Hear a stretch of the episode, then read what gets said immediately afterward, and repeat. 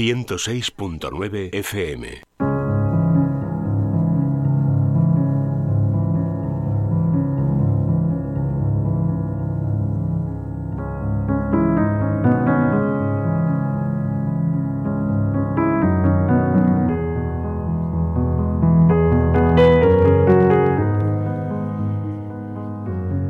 Vivir en Positivo, el espacio que dedicamos cada semana pues, a hablar de la psicología y del desarrollo personal.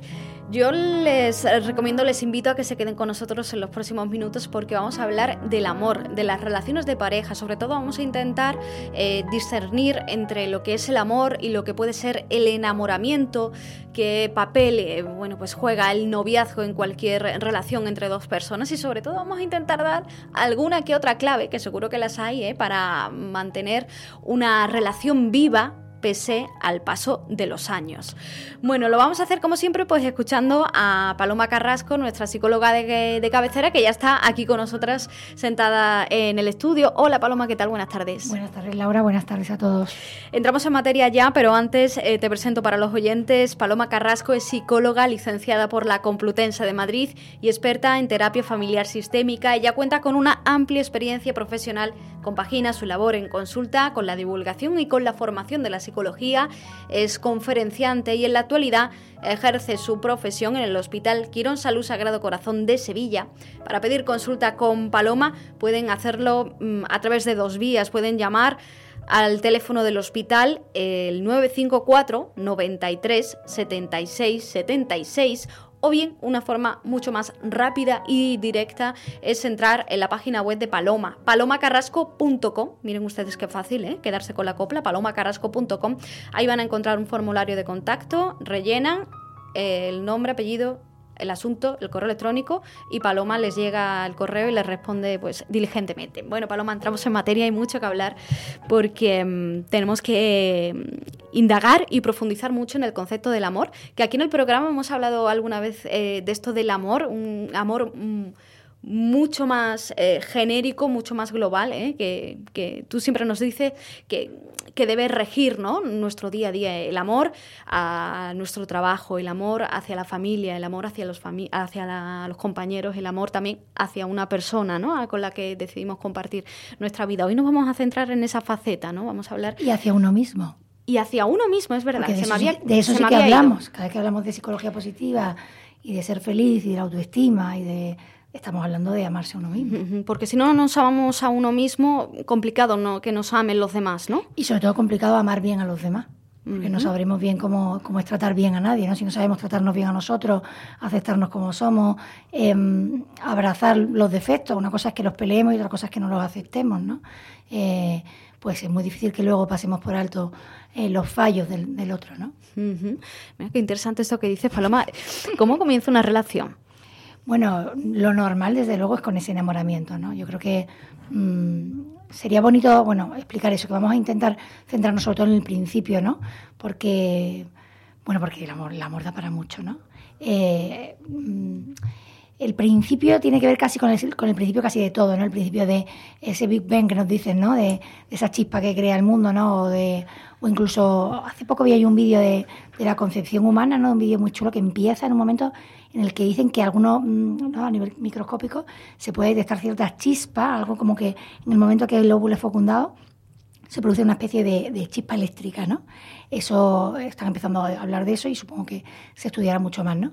Bueno, parece que el amor también comienza con cierta chispa, ¿verdad? Además, una chispa que no tenemos ni idea de por qué se ha originado, ¿no? O sea, tú no puedes eh, controlar em, o no puedes decidir eh, a priori de quién te enamoras, es algo que de pronto surge incluso a veces de hecho surge en alguien que ya, que ya apreciabas, ¿no? que, era, que era parte de tu vida, una, una amistad previa. ¿no?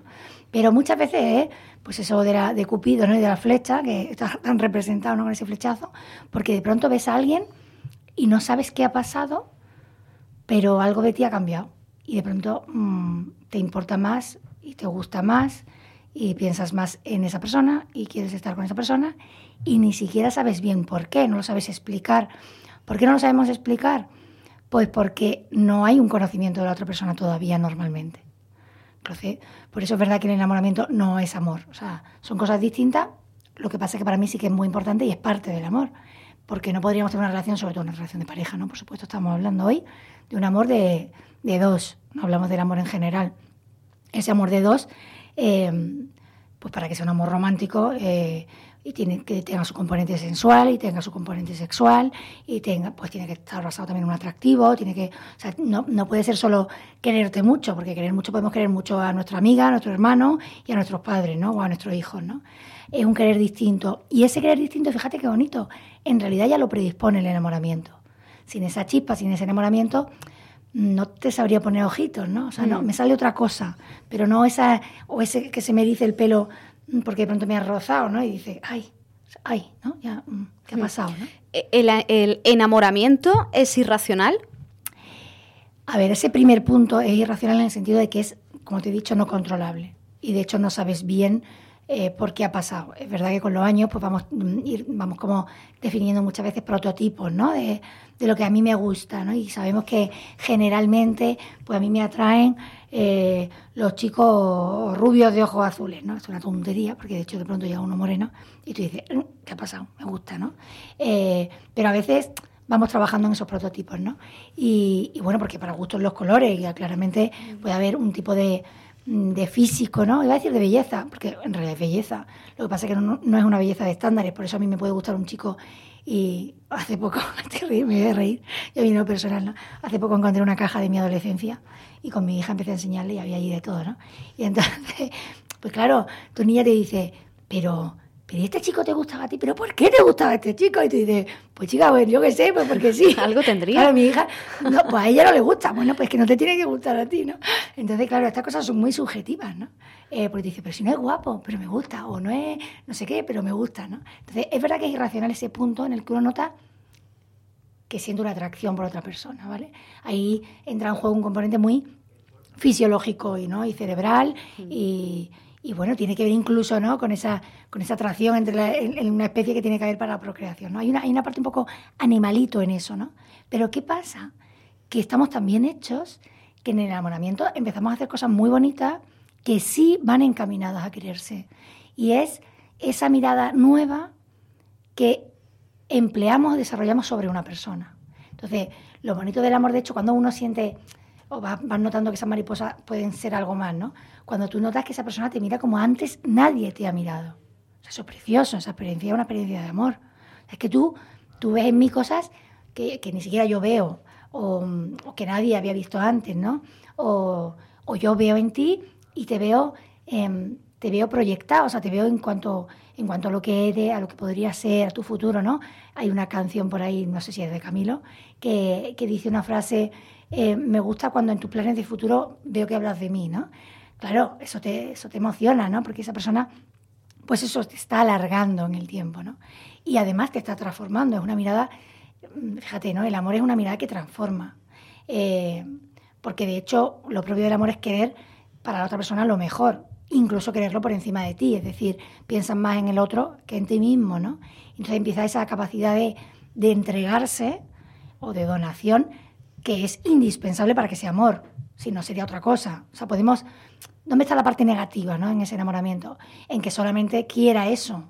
Si solamente quiero eso, eh, solo quiero ese ronroneo constante, en el momento en el que me acostumbro, que es normal a veces acostumbrarse a otra persona, eh, pues de pronto creo que he perdido algo, ¿no? He perdido la chispa, ¿no? Hmm. Eh, hombre, mm, eh, si solamente busco el estar bien contigo, probablemente nunca voy a llegar a quererte.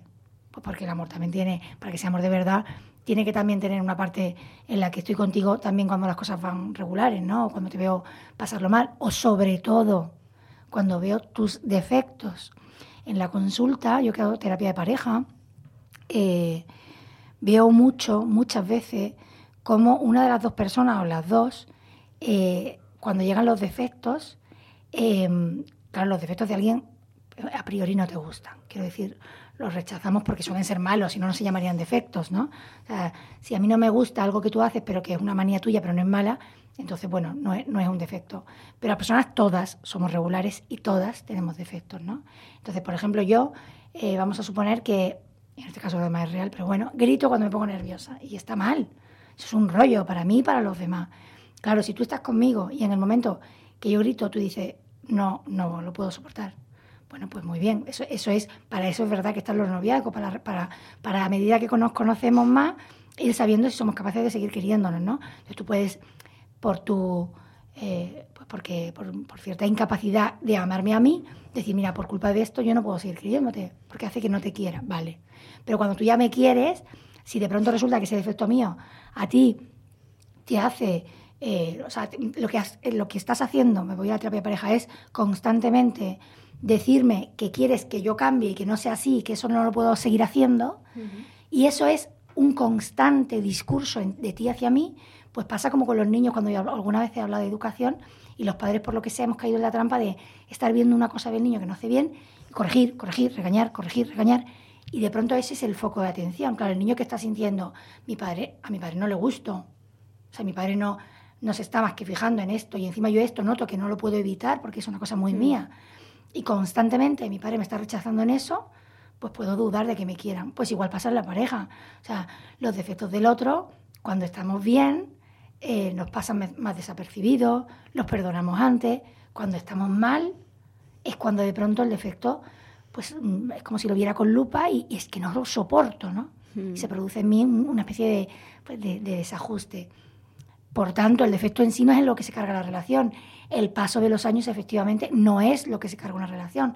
Lo que se carga la relación es que yo deje de mirarte a ti eh, más en lo bueno que en lo malo, por ejemplo, ¿no? O sea, ese enamoramiento al principio te dicen, es que el amor eh, eh, es ciego, ¿no? Porque es verdad que en el enamoramiento al principio obviamos, como que pasamos por alto de los defectos porque solo vemos lo bueno, ¿no? Claro, eso efectivamente dura poco, porque los defectos, y de hecho hay que verlos. Y de hecho, antes de tener una relación y antes de una convivencia y antes de todo, porque es que la gente, eh, esto voy a ser un poco despectiva porque lo uso, es un término que no sé, me sirve para usarlo sobre todo en las charlas. O sea, la gente empieza a jugar a las casitas antes de saber si el de al lado es con quien quiero yo pasar la vida, ¿no? Entonces, claro, ahí los defectos empiezan a comerse la relación, porque todavía no ha habido una relación de amor entre los dos. Entonces, yo tengo que capacitarme también para quererte. Por eso, entre otras cosas, tengo que saber, por ejemplo, cuáles son mis defectos, ¿no? Esto que hablábamos antes de quererse uno mismo también. Entonces, ni el enamoramiento puede ser solo eso, la relación, y mucho menos el amor no solo es enamoramiento, pero el enamoramiento es importante, muy importante. Es importante trabajarlo en el sentido de que siga habiendo, eh, con el paso del tiempo, cierto eh, punto en el que sintamos que, que seguimos viéndonos como dos enamorados, ¿no?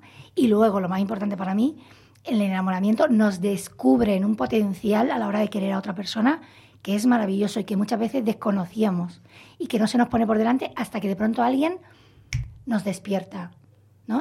como sujetos capaces de amar. Quiero preguntarte, eh, ¿cómo se pasa o, cuándo podemos decir que esto no es enamoramiento y que esto es amor? Pues ahí, o sea, cuando, cuando realmente ya estamos descubriendo cosas que no nos gustan tanto como creíamos, pues porque a lo mejor no, pues eso, porque son objetivamente regulares, pues porque no son como las mías, pues porque mí me gusta más otra cosa y esta tú no la tienes, ¿no? Cuando somos, cuando por fin tomamos conciencia de que el que tenemos delante es imperfecto, pero aún así lo seguimos eligiendo y prefiriendo. O sea, cuando, cuando ya me importa mucho más por, por quién eres en completo que lo que tienes y no tienes, por ejemplo. ¿Cómo debemos cuidar el amor, Paloma? Bueno, pues fíjate, es mucho más fácil de lo que parece. ¿Por qué? Porque los dos, los enamorados, saben cuidar el amor. Ahí vuelvo al noviazgo y a ese principio en el que, en el que la persona eh, hasta le gustan cosas que antes no le gustaban. O sea, yo qué sé, pues, estoy con un chico y lo que más le gusta en el mundo son las películas de Rambo y, o de acción, pero así, en plan, exageradito. Y a mí no me gustan nada. Bueno, la primera vez que vea convence, pues voy pues, por darle el gusto, ¿no? De, venga, voy, yo me, pues voy. Pero a veces es precioso cuando vemos que alguien empieza, o sea, empieza a disfrutar de cosas que antes no disfrutaba porque el otro las disfruta, ¿no? por supuesto, uno no tiene, ya hablaremos en otro programa de la parte mala, ¿no? Uno no tiene que anularse o dejar de ser quien es por muy enamorado que esté de otra persona. Pero sí que es verdad que empezamos a abrir muchas puertas de cosas que, no, que ni siquiera sabíamos, ¿no? Y entonces de pronto, eh, pues yo estoy en, en el noviazgo y estoy pensando en un regalo y estoy pensando en el regalo que te va a gustar a ti no es el que me gusta a mí. O estoy pensando en qué podemos hacer el fin de semana y empiezo a pensar en eh, qué sería bonito, ¿no? Y qué, estás esperando tú. Entonces, el otro, digamos, se sitúa como un horizonte nuevo pero que incluso, insisto, eh, ocupa una importancia por encima de mí, ¿no? Entonces, eso ya, mm, eso, eso, surge solo, o sea, es un enamorado, lo hace solo, ¿no? O sea, ¿a dónde vamos? A donde tú quieras. ¿Qué comemos? Lo que tú quieras, ¿no? Pero, pero te lo dice con la cara de, que lo dice de verdad, ¿no? Eh, o sea, a ver, por supuesto eso no puede ser el alimento de una relación porque los dos tienen que saber lo que quiere el otro, ¿no?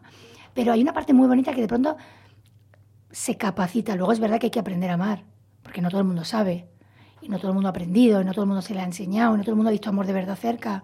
Y entonces todo eso también se tiene que trabajar. Pero, ¿cómo cuido el amor? Pues mm, pensando en ti más que en mí, dejando de ser egoísta, eh, siendo recíproco, porque claro, es muy fácil que yo esté pendiente de ti si tú estás pendiente de mí. Y entonces no pesa, ¿no?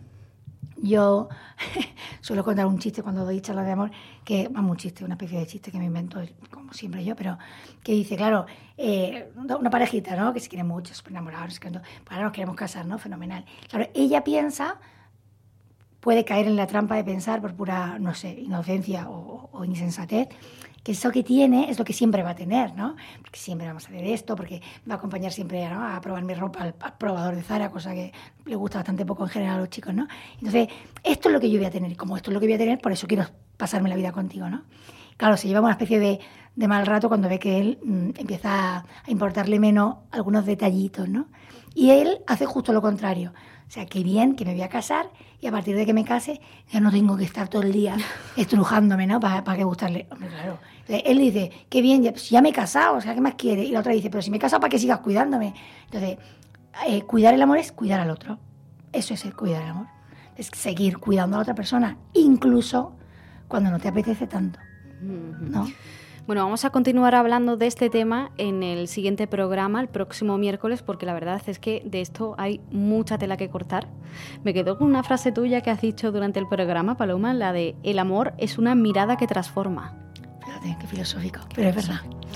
y que hace bien, porque no me habla del bien que hace el amor. Mm. Si no hace bien, no es amor todo apuntado, ¿eh? anotado. Esos son los deberes para, para esta semana y el próximo miércoles más segunda parte de todo lo que tiene que ver con el amor, el concepto de ese enamoramiento que hoy hemos intentado más o menos descifrar y explicar detenidamente. La semana que viene seguimos abordando todo esto. Ya vamos a intentar meternos en, vereda y afrontar y bueno, analizar también eh, la cara mala, ¿no? Los fallitos, los fallitos las caritas. Paloma Carrasco, muchísimas gracias. Gracias y a cuidarse unos a otros. Bueno, antes de terminar, eh, les recuerdo que si quieren pedir consulta con Paloma, pues lo pueden hacer directamente acudiendo a su página web eh. Yo siempre lo digo, que si cuando nos duele un pie, pues eh, vamos al médico, cuando nos duele el alma, cuando estamos tristes, cuando sentimos que la cosa no va bien, que algo no funciona bien en nuestro interior, pues hay que acudir a terapia, a un psicólogo. Con ella lo pueden hacer. palomacarrasco.com.